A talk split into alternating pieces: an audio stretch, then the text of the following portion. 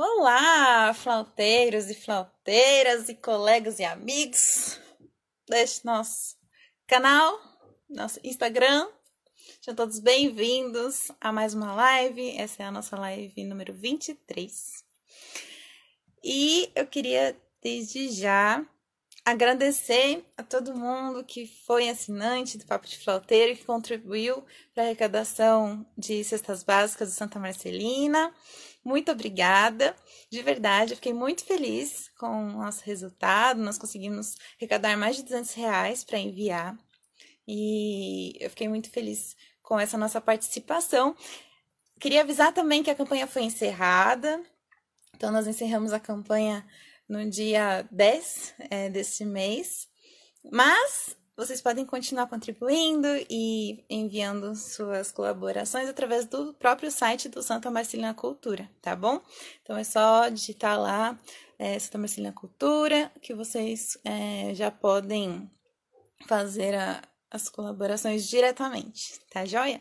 Meu celular tava um pouquinho doido, gente. Não sei se vocês estão ouvindo bem, se tá tudo ok, porque eu fui tentar iniciar aqui e ele deu um bug. Então, me avisa se vocês estão ouvindo bem, está tudo ok, tá? Só para avisar, porque ele deu um, um tilt aqui. Um tilt.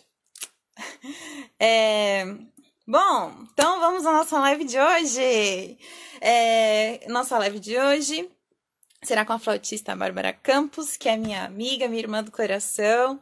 Nós começamos a estudar música juntas, então eu sei da, trajetória da Bárbara, assim, conheço um pouco, participei um pouco, né, de perto eu sei é, que ela é uma grande flautista desde já, já está, assim, é, escrevendo uma história linda, auxiliando muita gente com, com as aulas de flauta dela, que, que eu sei que é uma coisa que ela faz super bem, os alunos amam. Então, assim, eu não podia deixar de convidá-la para participar aqui do Papo de Flauteiro, nessa série Jovens Flautistas. Afinal, é, é muito bom a gente também ouvir é, a opinião, a visão de flautistas que estão em formação, assim, que estão se iniciando nessa carreira profissionalmente, né? Muito bem. Ale, obrigada por avisar. Letícia, ganhadora do concurso da BRAF. Nossa, esse, essa live aqui já tá muito famosa já. Obrigada, Lê, por, por estar aqui com a gente e por avisar que o áudio está tá legal. Fiquei um pouquinho preocupada com isso. Bom, então todos sejam muito bem-vindos. É, Sintam-se à vontade para fazer perguntas para a Bárbara, tá? A gente vai conversando aqui, mas se surgir alguma dúvida, alguma questão, podem perguntar, tá bom? Daniel, querido, grande artista também. Tem muita gente famosa nessa live aqui, meu Deus. eu tô morrendo de vergonha. Ai, eu tô amiga, não que eu não que eu não enquadrei bem aqui, porque eu não tô acostumada a fazer live. Eu não enquadrei direito, mas vocês estão ouvindo, estão vendo? Tá, eu tô ouvindo super bem aqui. Pessoal, se tiver então, tá alguma, algum probleminha aí, por favor, mande pra gente aqui pra gente tentar ajustar. Mas pra mim tá ótimo.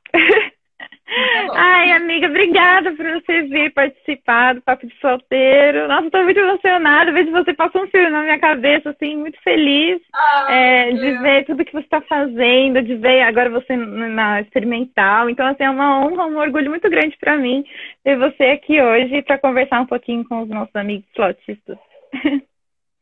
Ah, Obrigada. imagina pra mim, né? Que quando eu entrei na bandinha, né? Quando eu comecei a tocar flauta, a Ariane já estava lá faz um tempo, então admirava muito ela. Eu sempre vivia no pé dela, não era? A uma vivia no pé da outra. Ela, como faz tal coisa? Como toca isso? E eu ficava super animada, assim, porque ela sempre era muito solícita. Então eu vivia no pé dela. E hoje a gente tem uma amizade muito forte, mas no começo a gente nem imaginava, né, que seria assim. Verdade, no começo a gente não era tão amiga assim, né? Foi com o tempo que a gente foi se aproximando. E que bom, que bom, porque Verdade. é uma amizade assim que já não sei viver sem mais. Já não sei mais como ah. é ser a Bárbara. bom, vamos deixar de puxar saco e vamos pro, pro assunto aqui. Vamos. Eu tô é... super nervosa, ó. Tô tentando ficar tranquila, vai ser um pouco difícil, mas é isso. Ah, meu, fica tranquilo, estamos entre amigos aqui. Pessoal, tá. se quiserem fazer perguntas, né? Eu já falei, mas entrou gente nova aqui, podem enviar perguntas para a Bárbara, tá bom? Legal, então eu já sei muita coisa, a gente conversa bastante, né? Mas eu acho que é muito importante a Bárbara compartilhar aqui é, um pouquinho da história dela. Então, é, Bárbara, conta pra gente um pouquinho de como que foi que você começou, como que você conheceu a flauta, a música.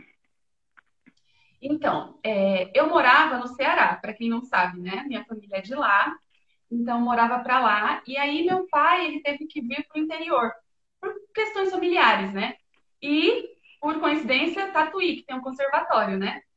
E aí, é, a gente tinha uma vizinha que o sobrinho dela participava do projeto municipal da banda do Marcelo, né? Que é a bandinha de um músico que toca lá na banda sinfônica, né? Do conservatório. Ele tinha um projeto da prefeitura de banda, né? Para incentivar crianças, adolescentes, até adultos também, né? E aí, é, essa minha vizinha me incentivou para ir para lá, porque estavam precisando de flauta. E eu nem sabia o que, que era flauta. Eu imaginava que era flauta doce. Quando eu cheguei lá, que era aquela flauta comprida, assim, e eu era super pequena, então foi, tipo, uma surpresa, né? Então, no começo foi uma brincadeira, porque eu não sabia o que era. E aí eu fui continuando, indo nos ensaios, né? E assim foi começando tudo. Que legal. Era um projeto, é, assim, da comunidade, né? Qualquer pessoa podia participar, né? E que legal que, que deu certo e a gente se encontrou lá, começamos a estar juntas. Sim. Mas na época você já imaginava que você ia virar ser profissional ou não? Nossa, jamais, gente, eu não sabia o que era música, eu nunca tinha visto uma orquestra, banda, nada, eu nunca tinha visto nenhum instrumento sinfônico. Foi a primeira, o primeiro contato mesmo que eu tive. É, pois é, minha irmã tá falando aí que eu quase desisti da flauta, e é verdade. Porque, assim, na época, né, eu gostava de ficar na rua brincando, eu tinha 10 anos, né? Então eu não gostava de ensaio, eu gostava de estar com as pessoas, mas do ensaio em si eu não gostava, porque eu sempre fui muito de brincar, muito de estar com o pessoal, e eu não gostava de ficar ali no ensaio uma hora, sabe? Então para mim era meio complicado, mas aí por conta dos amigos eu fui continuando. E aí foi, né? Como eu não quis parar por causa dos amigos, eu fui ficando. Ah, era uma festa muito gostosa, né? Tinha um ônibus que passava a pegar a gente da prefeitura. Ah, era muito legal. Verdade. Amiga, deixa Era eu perguntar uma coisa. Era uma família mesmo. É. Era uma família sim. mesmo, né? Verdade. Até hoje, na verdade, né? Tem, a gente ainda tem contato com muitas, muitas pessoas da banda, né? Alguns não, não trilharam um caminho de músico, né? Mas a gente ainda continua um, um contato.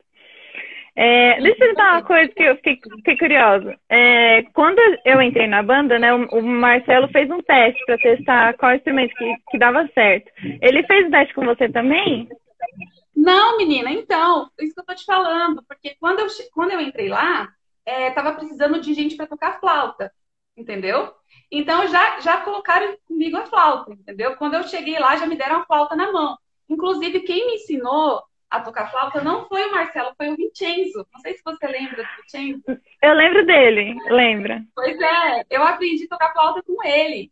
Então, assim, ele era muito assim bravo, né, na época. Então, eu ficava, meu Deus, será que para estudar música é assim mesmo, né? Tem que ficar bravo com a gente, eu não consigo tocar esse instrumento. Então, esse foi um dos motivos de eu querer desistir também, né? Porque como eu era muito pequena, é, eu não conseguia alcançar direito o pezinho da flauta, doía a mão. Então, eu sempre quis, assim, abandonar mesmo, mas aí então. Mas, enfim, aí eu não, eu fui direto para flauta porque estava precisando de flauta. E aí eu não escolhi o instrumento, né? Entendi. Ah, olha só que coisa. Eu já tinha feito isso todo mundo. É, ele fez. Eu lembro que eu experimentei trompete, clarinete, mas não consegui tirar som direito nenhum, assim, ficava tudo falhando. Aí na flauta foi o melhor. E também tava precisando, então, assim, juntou o útil ao precisava. Tudo, né? é, é. Aí eu já fiquei lá com a flauta. Mas que bom que a gente Engraçado, gostou, né? né? Desse instrumento. Engraçado, que a gente. Tem muita gente que fala que é muito difícil tirar o som, né? Mas até dando aula mesmo eu percebi que é difícil para algumas pessoas, mas parece que tem outras pessoas que, não sei, parece que nasceram para fazer isso, né? ela pega a flauta, parece que já sai o som, assim, é incrível. Muito louco isso. Eu não, eu não sou muito de concordar com essa coisa de talento, né? Eu acho que todo mundo pode aprender. Mas tem gente que tem um carinho, assim, né? Eu acho que uma coisa de nascença, assim, né? Com cada instrumento, com a música. Então, eu acho que acho que foi meio isso com você, né? É, tem, tem gente que tem facilidade mesmo, né? Uma vez eu fiz um teste lá no Guri, só com o bocal, tinha uma sala de crianças, né? E aí eu fui pra brincar mesmo, assim. Falei, ah, só pra aqui na mão da tia. Eu botei bocal e, falei, só, só pra mão da tia. Tinha criança que saiu somzão gigante, assim. Eu falei, meu Deus, até assustava, porque a criança era pequenininha, assim, com um toquinho de quatro anos, três anos.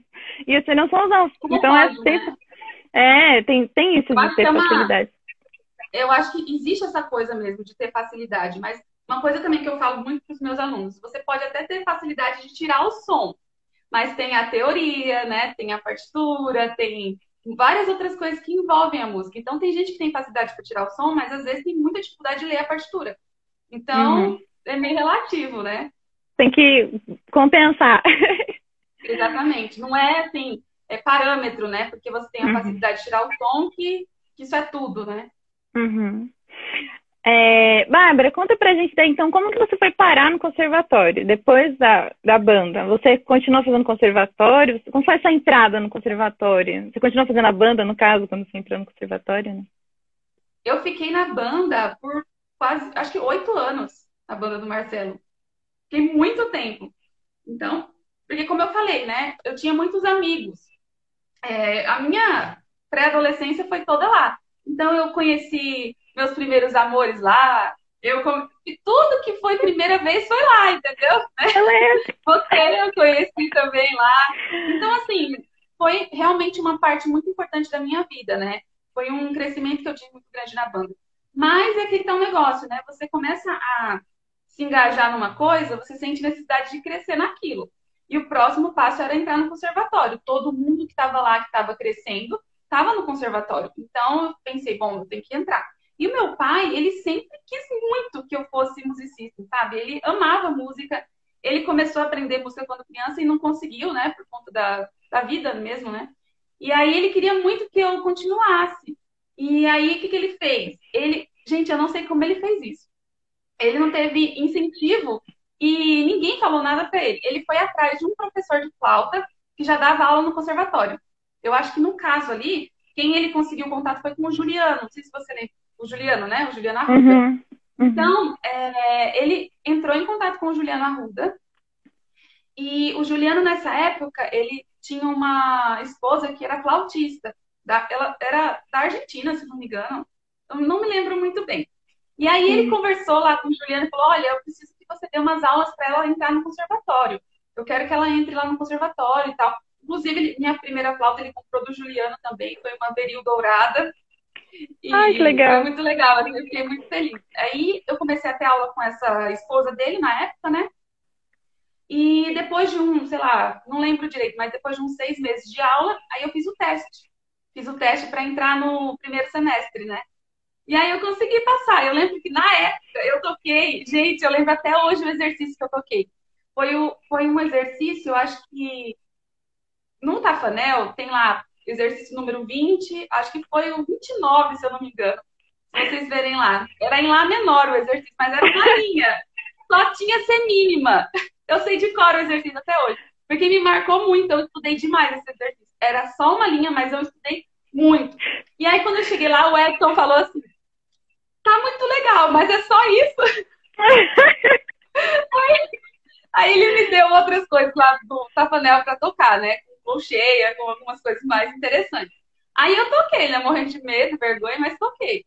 E aí deu certo, né? Passei lá e a partir daí foi outra aventura, né? Outra Ai, aventura que legal, Bárbara. Não sabia que você tinha feito essas aulas antes para entrar na escola. Mas era muito pequenininha é, ainda, né? Você você tinha quantos anos Olha, você entrou? No conservatório, no conservatório eu entrei com 11 para 12 anos, se eu não me engano. Eu estava na quinta série da escola, né? Uhum. Então eu terminei exatamente com a escola, o conservatório, inclusive. Terminei junto com o ensino médio, né? Isso foi bem legal. Acho que meu pai já tinha pensado nisso, eu que não, né? Mas acho que ele tinha pensado. para dar certinho já, né? Que legal. Sim. E conta pro, pro pessoal aqui como que foi dentro da escola, né? Dentro do conservatório, é, qual foi a diferença, assim, da, da banda? Porque na banda tem todo mundo, né? Todo mundo, é uma prática de conjunto. E aí no conservatório, quais são as matérias que você fez? O pessoal que não conhece, assim, o que é estudar no conservatório? Isso. Eu costumo pensar, assim, que cada etapa da minha vida foi como se fosse uma pós-graduação, assim, né? Teve a bandinha, aí depois teve o conservatório, e aí a faculdade, e depois experimental. Então, assim, cada lugar eu fui enxergando as coisas de uma forma diferente. A diferença da bandinha porque na bandinha era tudo muito amador, né? Apesar, assim, de ter muita gente que estava lá, que estudava no conservatório, no geral era muito amador, né? Então, assim, eu aprendi flauta com uma pessoa que não, que também estava iniciando ali, começando, né? Sabia mais do que eu, mas também estava começando. Já no conservatório era tudo diferente. Eu tinha um professor formado, eu tinha um professor, né? Que comecei com a Márcia, Márcia Alicate.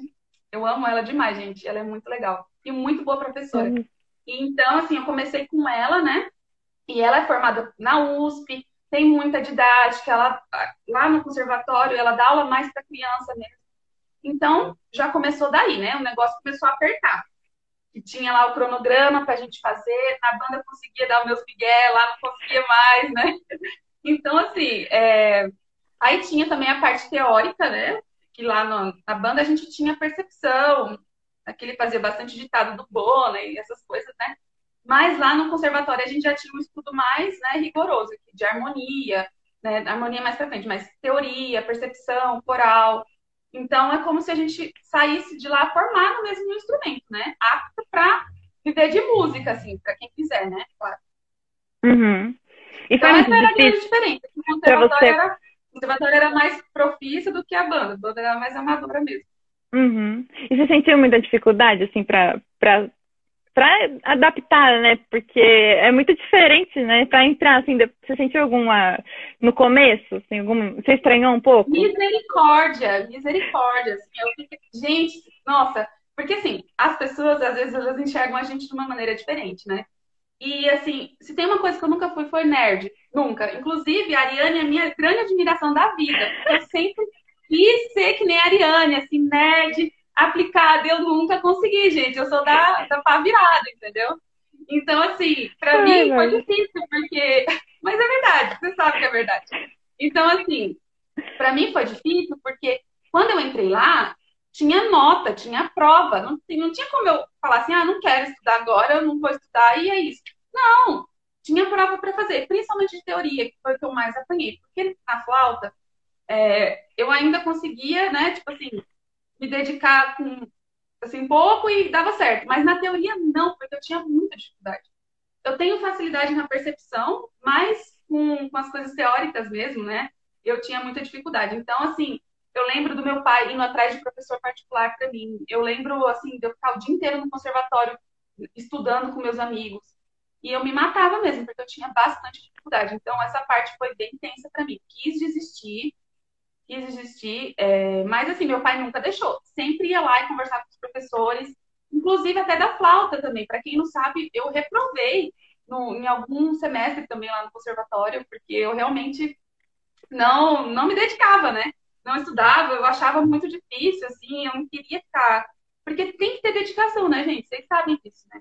Uhum. Então, assim, é, não Sim. tem como passar se eu não me dedicar. E naquela época, eu ainda era muito jovem, né? Então, uhum. eu queria outras coisas, eu queria estar com meus amigos, eu queria brincar, me divertir. Então, foi difícil você estar num, num curso rigoroso, sério, e você sendo um adolescente. Isso é uhum. muito complicado. Existem pessoas que têm mais facilidade, talvez porque os pais incentivam desde criança, né? Porque assim, o meu pai, ele queria que eu tocasse flauta, mas ele nunca foi uma pessoa que me incentivou a leitura desde criança, até porque eles não eram assim, né? Sempre muito humilde então, eu sempre estudei em escola pública, não tinha aquele incentivo realmente para você sentar e estudar, sabe? Então, aquele, eu me vi Aquele espelho em casa. Isso. Assim, alguém que faz você é, pudesse imitar, né? Que você visse. Isso, eu nunca vi, eu nunca vi meus pais lendo. Nunca vi, Olha sabe? Não, tem, tinha uhum. livro de histórias em casa, né? É, a minha mãe uhum. até comprava, mas não era uma coisa assim. Enfim, e aí eu me vi tendo que fazer isso, então essa foi a maior dificuldade, ter que me disciplinar, né, para continuar o curso. Entendi. Ah, interessante. É muito legal ver né, as pessoas, assim, como cada uma reage às fases da vida, que são, tudo são fases, né? Sim. E... Mas eu acredito, assim, que também tem um pouco, hoje em dia, né, depois que eu fui aprendendo mais sobre a minha personalidade, eu fui vendo que tem algumas coisas que são características minhas, né? Não é uhum. só questão do incentivo. Porque uhum. tem muitas pessoas que a gente vê histórias, né? De pessoas lá, não sei da onde, que veio do sertão, e estudava em livros e passou em medicina. A gente vê essas histórias. Então, não é só a questão do incentivo. Eu acho que tem muita questão da personalidade da pessoa também, sabe? Exatamente. Verdade. Verdade mesmo. Eu, eu, você falou, né, que eu sou nerd. Eu juro que não é uma coisa que eu quero ser nerd, não. Mas é a sua personalidade.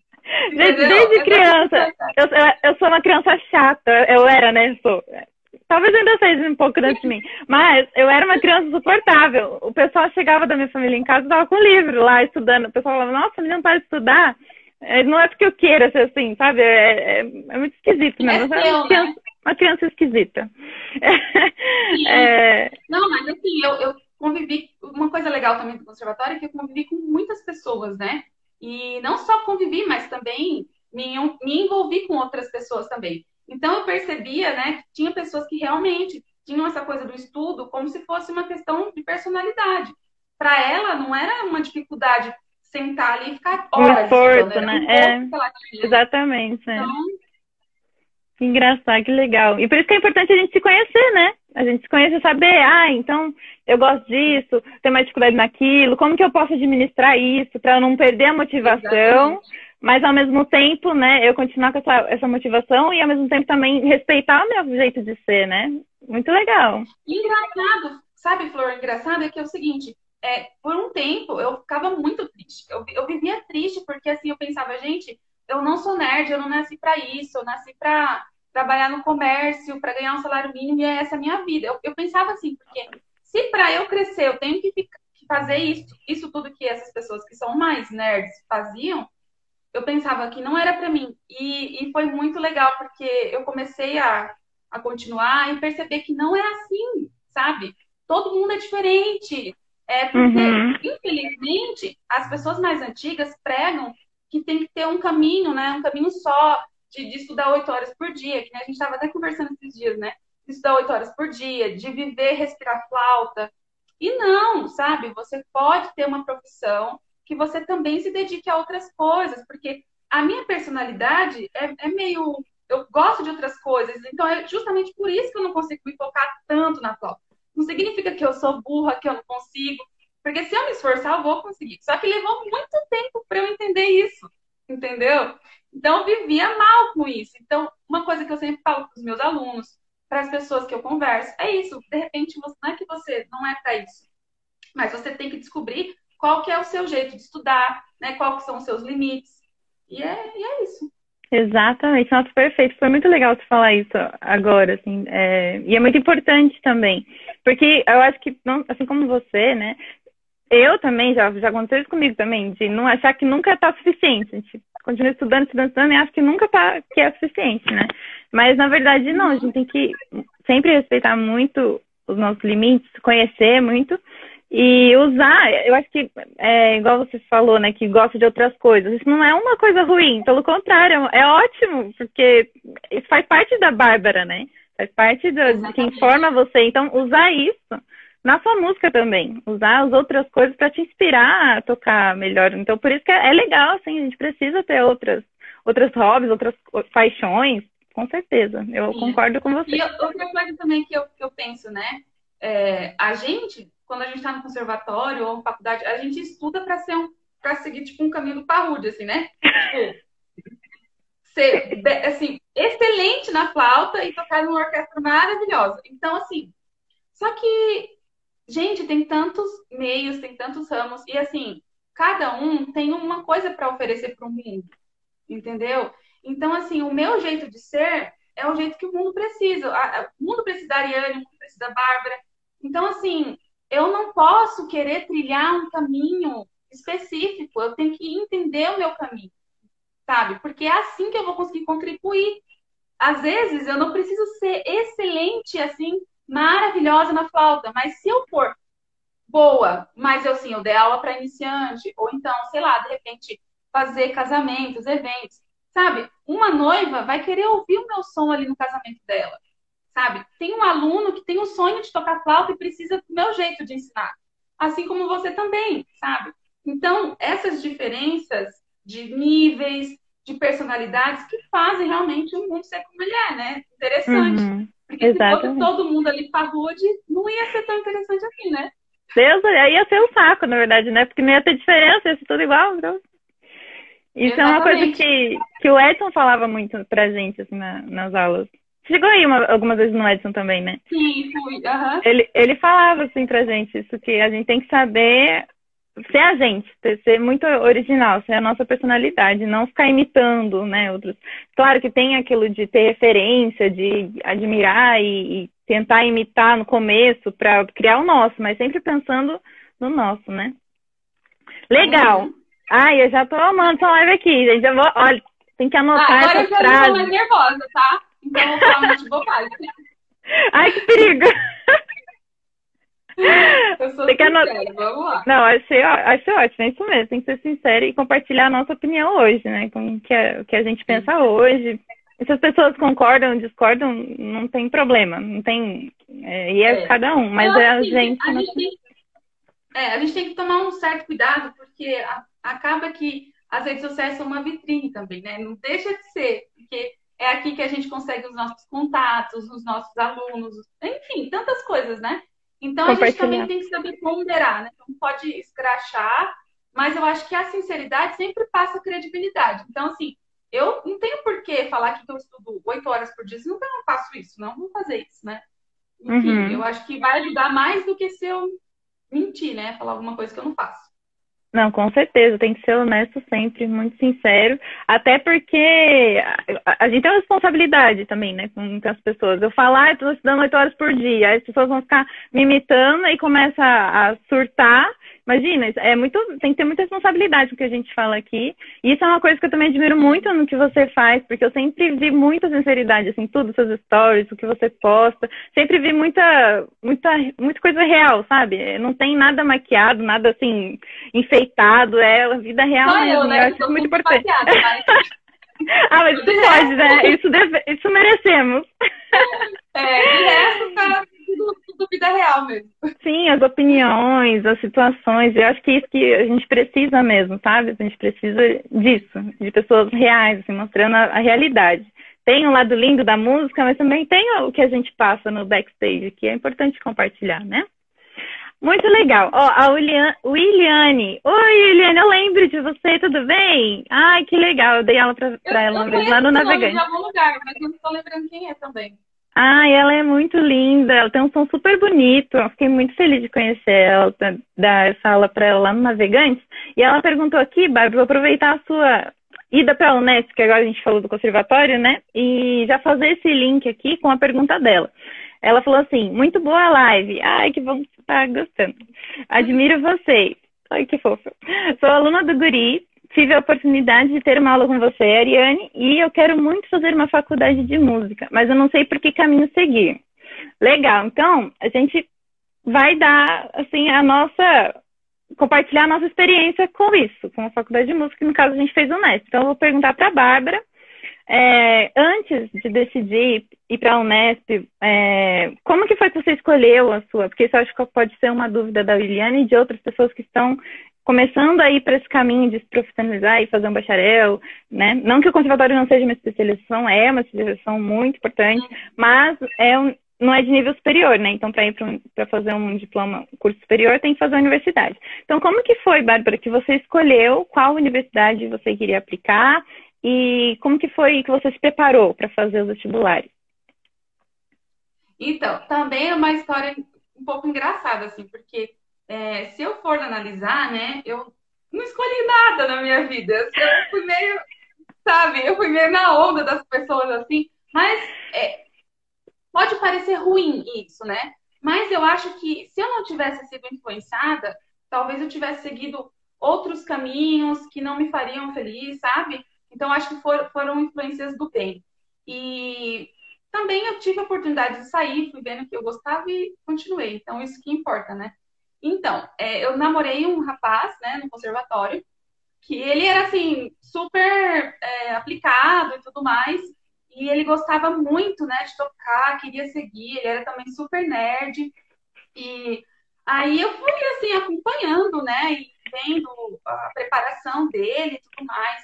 Ele era, tipo, acho que dois anos mais velho, mais velho que eu, quando ele estava prestando o vestibular, eu estava no ensino médio ainda, só que eu acompanhei todo o processo, né? Eu não sabia de Unesp, eu não conhecia Unesp, eu não conhecia USP, sabe? Não conhecia, conhecia nada. E eu fui conhecer essas faculdades que eram, assim, renomadas, né, para o curso de música com ele mesmo, conhecia a parte dele. Porque, apesar do conservatório ser muito legal, a gente não tem um incentivo, assim, para o vestibular, né? A gente não tem uma preparação pro vestibular em si. Então, para mim era uma coisa assim, quando eu estiver no terceiro ano eu vou pensar. Só que pelo fato de eu ter convivido com ele, eu fui vendo, hum, acho que é interessante. Então, eu é, acompanhei ele, né? E aí, quando chegou a minha vez de prestar o vestibular, eu pensei, bom, eu vou tentar. Só que eu não consegui fazer assim que eu terminei o, o ensino médio, porque eu fiquei ainda terminando o conservatório. Tinha aperfeiçoamento na época, né? Então, eu fiz lá a orquestra, aperfeiçoamento e fiquei um ano estudando, né? E, e aí eu pensei, vou prestar a Unesp e vou prestar a USP, que é o que eu sei que, né, pode dar mais certo. E, e aí foi, né? Fiz um pouquinho de cursinho, mas o que mais me ajudou mesmo foi estudando em casa, porque no cursinho, apesar de ser assim muito ótimo, tem um jeito de, de, de ensinar as coisas, né? E eu aprendi que eu tenho o meu jeito particular de aprender que eu tenho que fazer umas pausas, tenho que, enfim, meu jeito, né? E aí eu decidi que não, vou estudar sozinha, tanto a flauta quanto, né, o, a parte da, do vestibular. E aí na USP eu não passei, né, porque assim, com, eu estudava em escola pública, né, e assim, a USP, o vestibular é muito difícil. E eu achava que eu também não ia passar na Unesp. Eu já tinha feito a minha matrícula, porque eu ganhei uma bolsa pelo Enem, para aquela FMU, né, para estudar com o Marcelo Barbosa. Sim, Ai, e eu já estava matriculada, já estava tudo certo, eu ia para a FMU. Quando eu vi que eu passei na Unesp, gente, eu juro para vocês, eu não acredito. Eu não acredito que eu passei. Gente, eu fiquei tão besta, porque eu não achava que era possível uma pessoa que, que não estudou em colégio particular, que quase não teve uma preparação para vestibular passar, sabe? Eu realmente fiquei muito feliz. Eu acho que eram. Eu acredito em algumas coisas que são destino, né? Então, eu acho que isso foi destino. E eu aceitei, né? Fui lá, fiz a matrícula, não sabia de nada também. É, eu acho que eu até perguntei algumas coisas para você na época, né?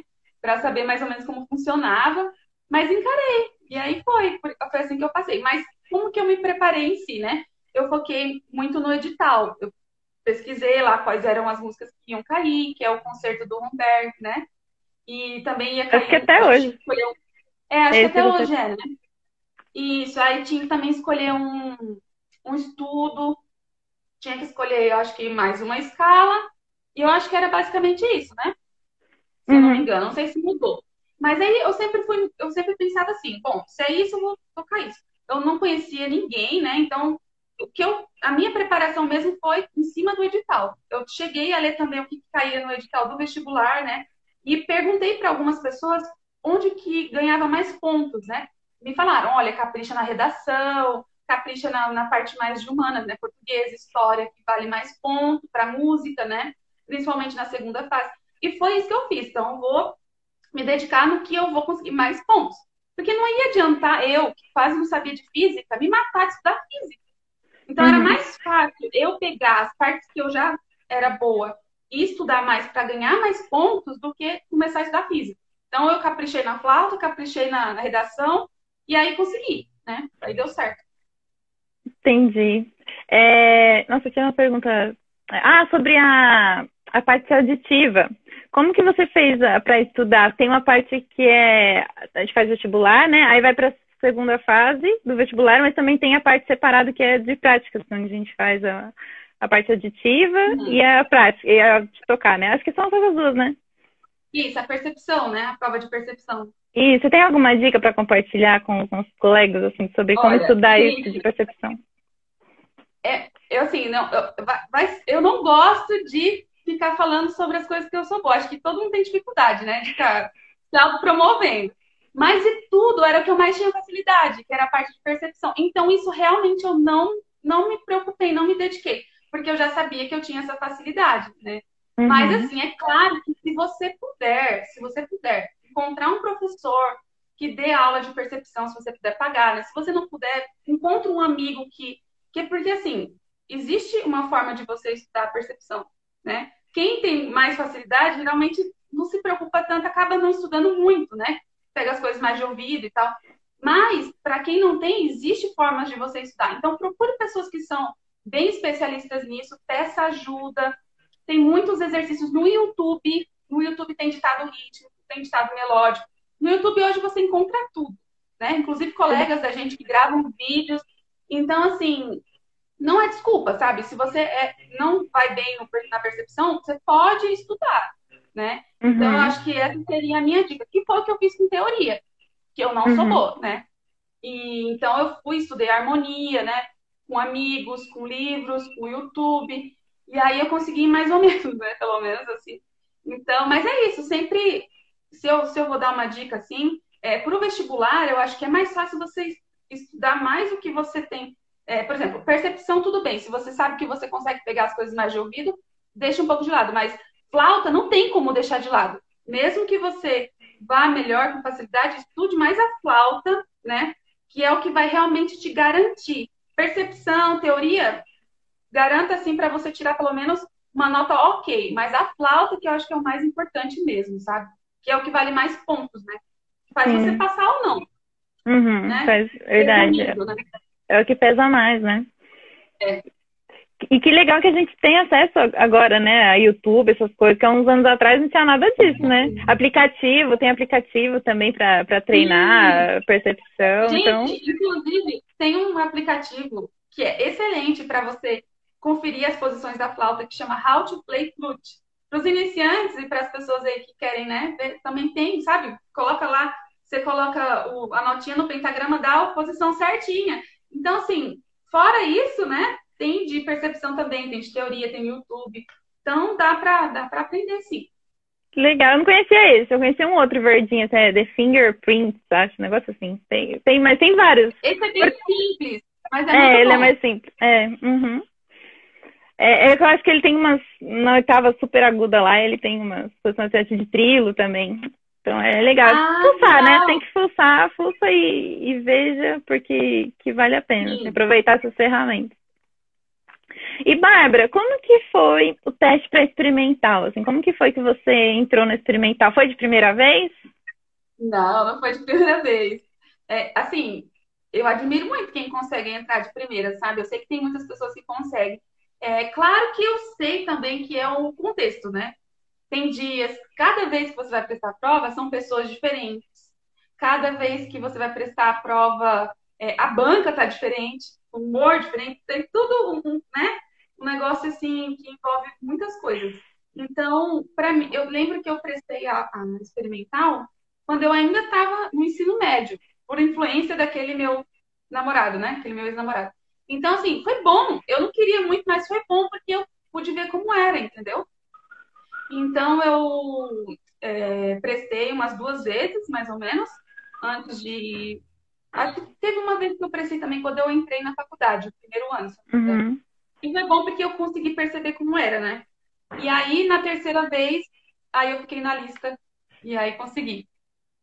Ah, olha só, então. terceira vez que eu prestei. É. Isso é muito legal também de compartilhar, porque às vezes o pessoal vê já você brilhando na experimental. A Larissa tá aqui também, que legal, a Larissa tá aqui, também é da experimental. Bem-vinda, Larissa. Muito legal. Então, né, eles veem vocês assim, já lá tocando em lugares lindos, e aí eles não imaginam, as pessoas né, que assim, não tem tanto contato, não imagina quanto, às vezes tenta, tenta, tenta e não dá certo, né? Então é legal. Então também imaginam, imaginam coisas que não são verdade, né? Isso eu já ouvi muito. Ah, ela conhece, ela é aluna da professora que é monitora. Ou ah, ela é parente não sei quem. Gente, não tirem conclusões sabe? Eu tenho colegas que vieram do conservatório e passaram na experimental. Que não uhum. conheciam ninguém, não eram nem de São Paulo. Então, assim, não tirem conclusões, saiba, saiba que é possível você passar, se você se dedicar. Assim como todos que passaram lá, entendeu? Exatamente. Então, pode, pode acontecer. Mas é claro, que nem eu falei, depende do dia, depende das pessoas que estão prestando, depende também de você, no, no dia que você está fazendo a prova, né? De repente você toca super bem, melhor do que às vezes, outras pessoas que estão ali. Mas naquele dia não foi o seu dia. Então, isso também. Uhum. Tente outras vezes, sabe? Tente uma, duas, três. Porque o dia interfere muito. Uhum, exatamente. E tudo bem também se, se não der certo, sabe? É, é legal sem tentar assim, esforçar, mas tentar tudo, sabe? Não foca só, ai, tem que ser aquele lugar. Não, tenta outro Exato. lugar, porque às vezes o seu lugar é um outro lugar que vai te fazer tão feliz vai te fazer aprender tanto quanto, mas você precisa estar em outro lugar, entendeu? É uma coisa que, pelo menos é uma coisa que eu, eu senti muito isso, assim, sabe? De aprender a lidar com os não, sim, estudar cada vez mais para melhorar, mas não ficar bitolada que tem que ser tal lugar e tal, na hora que você quer. Não, estuda, sim. se prepara bem, se dedica, mas tenta tudo né? Porque, igual eu mesma, eu fiz teste experimental, acho que, nossa, eu fiz vários, assim. E não era pra eu entrar no experimental, tipo, simplesmente não, não era. É, Mas aí eu fiz o quinta fria e passei, entendeu? Então, era pra eu estar Sim. aqui, sabe? Então, não precisa Inclusive, ter essa. a gente fez a prova do Curi juntas, e eu não passei, você passou. Então, assim, aí, entendeu? Não dá é, pra entender, né? É relativo, né? Não dá. Então, é você vai pensar, relativo. nossa, mas como que, como que uma passou no experimental, outra não passou no Curi? Simplesmente porque não era, sabe? É porque uhum. a gente está no lugar que a gente tem que estar. Tá. Exatamente. E não significa que a gente aprender. não é não fez uma boa prova, que nós não somos qualificados. É só o momento ali. Exatamente. Né? Perfeito. Exatamente. Ah, ah, o nome do aplicativo de Trilo, os meninos estão perguntando aqui, a Laria Lê. É, é The Fingerprints. Eu não sei se estou pronunciando direito. Eu vou tentar escrever aqui. É, é um verdinho. Você vai ver lá, tem umas notinhas. Eu não conheço também, não. Eu vou, olhar tem... depois. Acho que é assim, gente. Depois vai dar uma assim, olhadinha. É, é para Android. Outra coisa também que, que, é engraçado, que também as pessoas não param para pensar, né? Ah, parece muito, é muito romântico, né? Você pensar, vou entrar na, na faculdade, vou entrar na, na, na experimental, na estadualzinha, ou vou dar aula no Curi, essas coisas todas. Mas a gente não sabe sabe o quanto é difícil estar nesses lugares. Você sabe o quanto é difícil dar aula no guri. Eu sei o tanto de coisas que eu passei no começo, né? E ainda passo até hoje de dificuldade, né? Na orquestra. Então, a gente também tem que entender. Se você não passou, de repente, é, é porque era uma coisa que você talvez nem ia aguentar, né? Então, também tem muito isso. Sim, e acontece também de às vezes eu já vi relatos assim da pessoa estuda, se mata e foca no lugar, aí finalmente, depois de tentar várias vezes, conseguiu entrar, e aí entrou e começou a desandar, porque viu que não era aquilo, é, e aí desanimou, começou a ficar pior, assim, a, o rendimento de estudo a diminuir, porque era muita pressão, enfim, então tem tudo isso, né, que Total. a gente tem que avaliar. Total, exatamente. Bárbara, conta pra gente um pouquinho, então, das viagens, festivais que você já fez, por aí, onde você já participou tanto, festivais que você já fez? Então, Gente, eu tenho. É, é, engraçado, porque eu sou. Eu acho que eu sou aquela ovelha negra da classe de flauta, sabe? Eu acho que eu sou assim. Eu quase não tô muito nas coisas. Eu acho que eu fui uma vez na Braf, só pra você ter uma noção. Acho que eu fui uma ou duas vezes, assim, no máximo. E o porquê disso? É porque, sei lá, eu não, nunca foi uma coisa que eu coloquei na minha cabeça. Eu tenho que fazer vários festivais. Era, sabe assim, quando eu ia chegando nos festivais, se eu, se eu podia ir, se eu, se eu não podia, para mim era uma coisa ok. Tudo bem que eu sei que faz parte do currículo, né? Mas era realmente uma coisa que eu não me preocupava muito. Eu sabia que as coisas iam acontecendo. Não sei porquê, mas eu não me preocupava muito. Então, eu participei de poucos festivais, mas foram festivais que me marcaram muito. Acho que o primeiro festival maravilhoso que eu participei foi do Coreto Paulista, né, no conservatório, que tinha professores excelentes. Também teve o encontro, vários encontros de internacionais de madeiras de orquestra, né, que a gente participou também no conservatório com professores de fora e inclusive conheci assim outras pessoas também, né, outros flautistas. E aí teve também o Festival de Ourinhos que eu participei. Foi a primeira vez que eu toquei piccolo na minha vida e eu me lembro até hoje, porque foi uma foi o Museu da Inconfidência do Guerra Peixe. E aí eu, nossa, eu falei, meu Deus, o Pico é maravilhoso, eu amo Pico, meu Deus, eu quero Pico. E eu fiquei assim, encantada, realmente, eu nunca tinha tocado. E eu lembro que foi o Lutero que regeu. Ele pegou, é, não tinha nenhum pico assim na, na, na, escola, nem ninguém tinha pico. Porque é um festival para as pessoas mais, assim, mais jovens e tal, né? Então eu lembro que ele pediu para buscarem um pico não sei de onde. E veio um pico para eu tocar, que era um pico de metal, né? Vocal de metal, vocal de... pra tocar na orquestra. Então, assim, foi, foi muito legal a experiência, mas. E aí, primeira vez também que eu toquei em orquestra, primeira vez que eu fiz primeira flauta em orquestra também, foi nesse festival. Tenho um carinho muito grande pelo Lutero, eu acho ele um mestre incrível. Então, assim, foram poucos, poucos festivais, mas que me trouxeram muita experiência. Também teve o Festival de Pelotas, né? De, do ano de 2019, foi? 19, foi agora. É, foi no ano passado. E não estou conseguindo lembrar. Eu acho que já participei de outros também, né? Mas eu não consigo lembrar. Mas, assim, foram poucas experiências, mas experiências que realmente mudaram a minha visão, me apresentaram coisas novas. Então, eu acho assim, às vezes a gente tem que entender que cada um tem um tempo também, sabe? Para mim, eu nunca fui uma pessoa que eu consigo é, me colocar na correria, sabe? Se eu estiver correndo, parece que eu não consigo focar muito nas coisas. Então, eu sempre precisei diminuir mais é, as minhas atividades para conseguir, né, realmente focar nas coisas que eu queria. Fora também dinheiro, né, gente? Porque, ah, eu cheguei a passar em festival de lajes, essas coisas, e não deu para ir por causa experimental, não deu para ir por causa de dinheiro. Ah, é, Poços de Caldas também, né? Então, assim, tem muito, tem muito isso. Às vezes não é nem só porque a gente não quer, né? Porque demanda muito dinheiro também para você pagar passagem, pagar um monte de coisa. E, enfim, uhum. tem muito isso. Mas, assim, eu sei que tem pessoas que amam o festival, que sempre querem participar, e eu acho isso legal também. Mas para mim, se eu participasse de muitos, eu acho que ia me atrapalhar um pouco, sabe? Ia sair muito do, do meu, do meu financeiro, da minha rotina. Então eu prefiro assim participar um aqui, um ali e focando nas minhas coisas. Eu acho que para mim funciona mais. Certíssima, eu concordo. Acho que tem que ter foco mesmo. Eu sempre admirei muito quem consegue fazer. Tem gente que consegue fazer, tipo, um festival e aí sai daquele festival e já começa o outro. Eu falo, meu Deus do céu, como você consegue? Me, me passa um pouco dessa energia aí, porque eu acabo o festival acabada, assim, parece que. Eu também. Eu, sempre que eu chego no festival. Eu doente. Quase todos doente. os festivais que eu fui, eu fiquei doente. Só pra você ter uma noção. Eu fiquei, o último festival de Pelotas, né? Porque lá é muito calor no Rio de Janeiro. Eu ia pro, pro hotel, ficava lá trancado no, no, no ar-condicionado, porque eu não aguentava. Então eu fiquei super doente, fiquei com febre. Ai, que dó, meu Deus. A Aline, a Aline toca flauta também, cuidou de uhum. mim, me deu remédio, eu fiquei doente. Então, assim, a gente tem que entender nosso limite, né?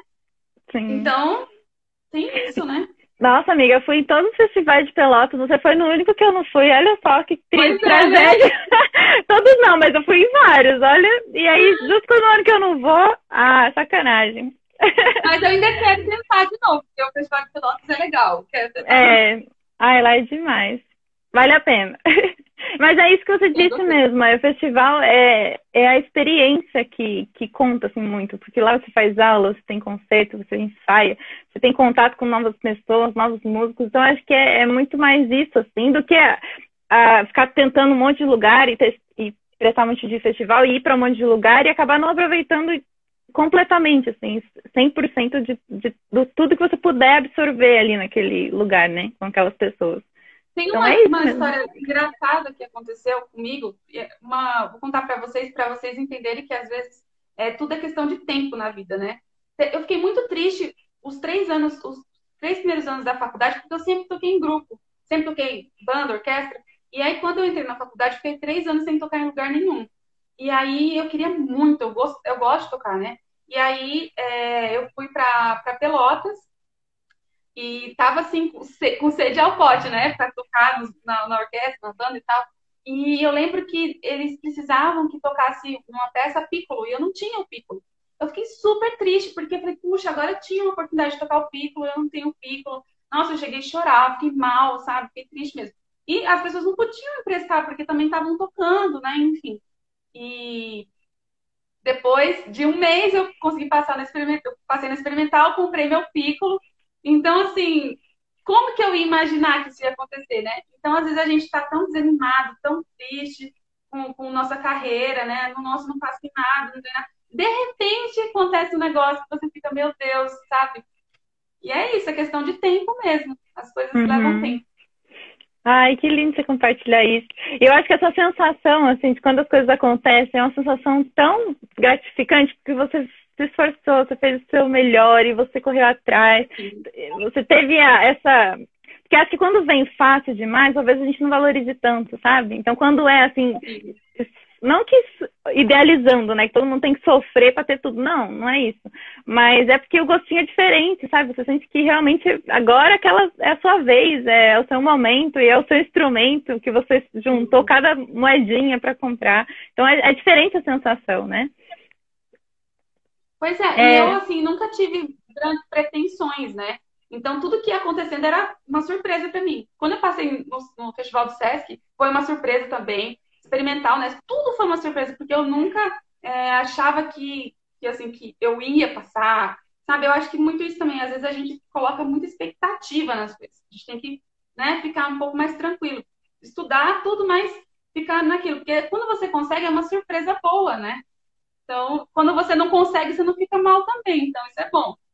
Uhum, sim. Bem isso mesmo. Bárbara, é, como flautista, assim, quais foram os maiores desafios e as maiores conquistas que a carreira musical te proporcionou?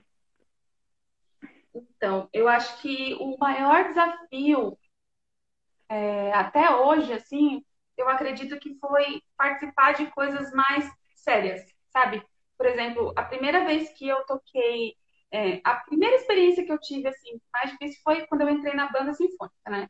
Tudo bem que a banda sinfônica tem um naipe maior, mas você sabe, né, na, na, época que, eu não sei como tá agora, mas o Dario ele pegava muito no pé, né, ele era muito rígido.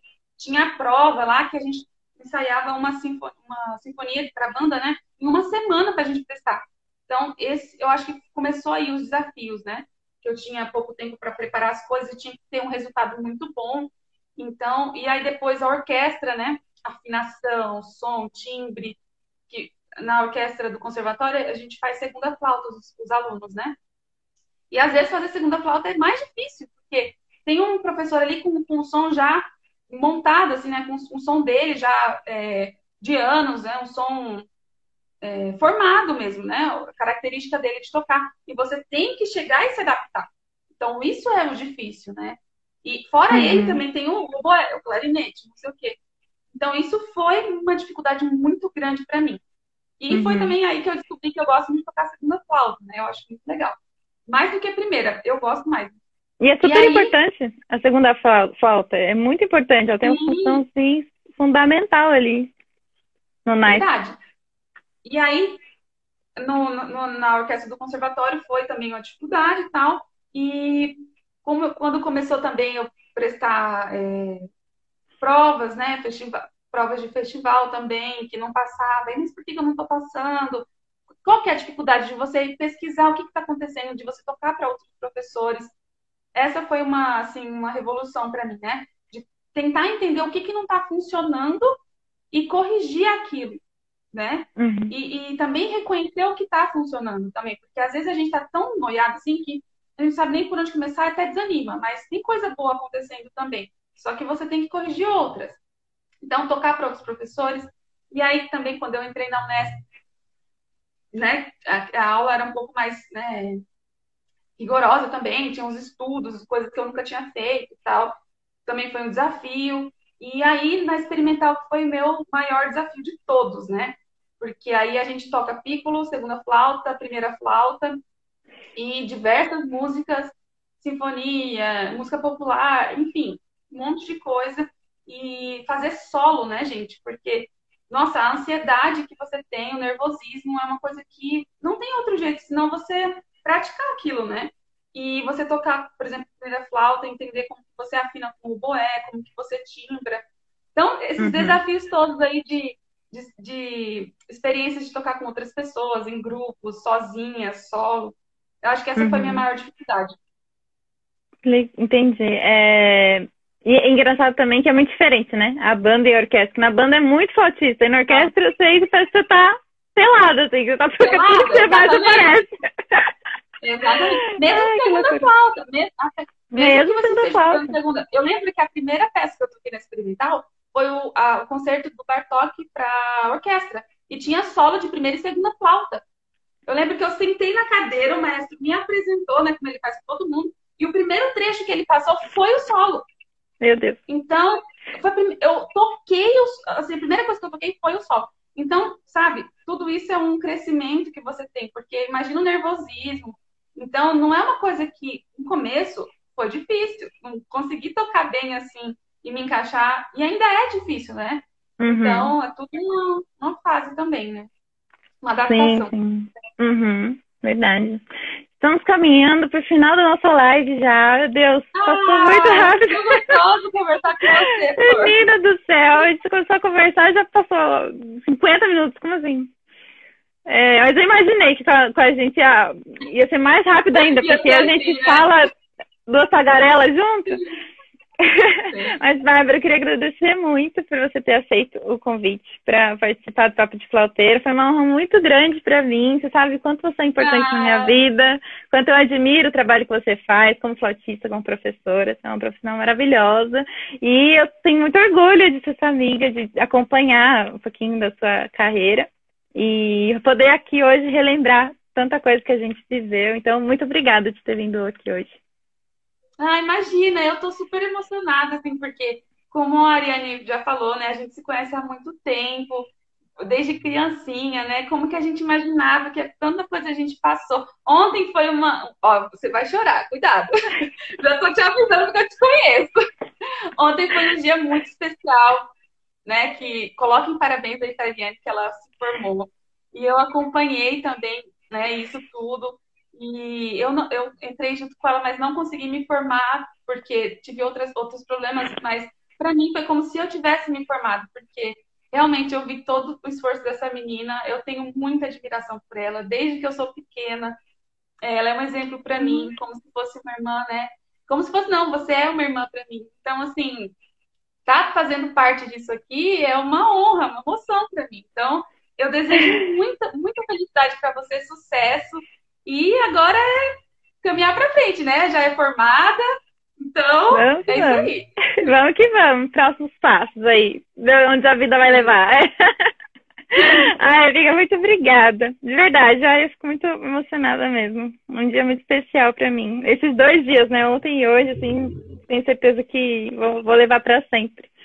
É, vamos fazer um print, então, pra gente festejar essa nossa live aqui. Vou desativar os comentários rapidinho. Pessoal, se vocês puderem fazer o print com a gente, para depois compartilhar com a hashtag Papo de Flauteiro, para mostrar que vocês estavam aqui com a gente, conversaram com a gente aqui um pouquinho, tá bom? Para ajudar a divulgar esse nosso projeto. Então, vamos lá. Três e... Aê! Acho que deu certo. Ai, Bárbara, muito obrigada mais uma vez. Obrigada a todos que estiveram aqui presentes com a gente, que mandaram as perguntas, conversaram, interagiram. Fiquei muito feliz de encontrar vocês conhecidos aqui e não conhecidos também. Eu tô com dor na bochecha, tanto que eu tô dando risada. Tem jeito, né? Eu também, toda vez eu fico. Mas, enfim, muito obrigada, pessoal, por, por estarem aqui, por virem conversar com a gente hoje. Espero que vocês tenham gostado. E daqui duas semanas temos Papo de Flauteiro novamente, mesmo horário. E eu vou avisando aqui no, nos, nos postagens sim, que vai ser o convidado. Ah, e sigam a Bárbara também, quem ainda não conhece o trabalho dela, não, não conhece, comece a acompanhar, siga ela lá no perfil dela. É, entre Nossa, em contato, mãe, porque ela é uma professora maravilhosa. Deixa eu dar um beijo para sua mãe, porque ela tá mandando mensagem. Oi, dona Regina, um beijo, saudade. Verdade, a minha mãe tá aqui também. Oi, mãe, minha mãe tá na sala. Gente, deixa eu só falar uma coisinha. Quem tá vendo aí a, live, quem, ou quem assistir depois, que é iniciante em flauta, quiser ter aula comigo, vai ganhar um super desconto se você falar que viu aqui, tá? É um descontão, viu? Ó. Gente, tá tudo que até eu arrepiei aqui. Aleluia, arrepiei aqui. De verdade, Ai, gente, que demais. Vamos aproveitar. Vamos aproveitar. Se você ou então, se conhecer alguém que queira começar a tocar flauta, fala para as pessoas. Pode falar, né, Bárbara? Não sei se pode, tô, tô me adiantando. Pode, pode falar. No, pode. Meu, no meu Instagram tem o link do meu WhatsApp. Vocês podem ir lá falar comigo, gente. Tranquilo. Então, então vamos fazer. Se vocês quiserem, então, recomendo demais. Nossa, a Bárbara é uma professora, assim, maravilhosa, gente. Só, todos os alunos dela você vê o progresso, ela posta, né, vídeos dos alunos, então você vê o quanto eles progridem quando eles começaram, desde quando começaram a fazer aula com ela e, e, de acordo com o decorrer das aulas, né, então vale muito a pena, viu? Então aproveitem aí esse cupom de desconto, papo de floteiro, avisa, entra lá e fala, eu estava na live, né, Coloca, lá. cupom Bárbara Flauta 2020. Isso, pronto. E aí Bárbara... você vai ganhar 20% de desconto. Isso, Bárbara no Papo de Solteiro. Bárbara, qualquer coisa, mas bota lá e manda, porque você não pode, não pode perder, não. Tá bom? Obrigadão, gente. Obrigada, Bárbara, mais uma vez. Você foi ótima. Adorou, Obrigada, adorei. Flor. Amei, Beijo. amei, amei. Tchau, tchau, gente. Beijo, te amo. Tchau. Te amo também. tchau. Bom final de semana.